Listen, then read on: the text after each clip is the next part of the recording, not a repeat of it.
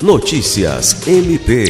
O Ministério Público do Estado do Acre, por meio da Promotoria de Justiça Criminal de Feijó, com o apoio do Centro de Atendimento à Vítima CAVE, Observatório de Violência de Gênero e o projeto Proteja Mulher, realizou uma audiência pública com o objetivo de abordar o crescente aumento dos casos de feminicídio e violência contra as mulheres, incluindo violência doméstica e de gênero, no município de Feijó.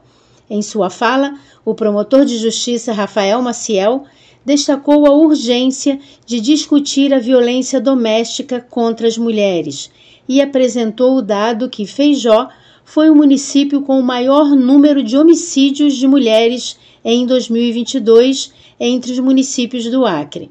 A audiência pública permitiu que diversos participantes compartilhassem suas preocupações e firmassem compromissos em relação à proteção das mulheres em Feijó.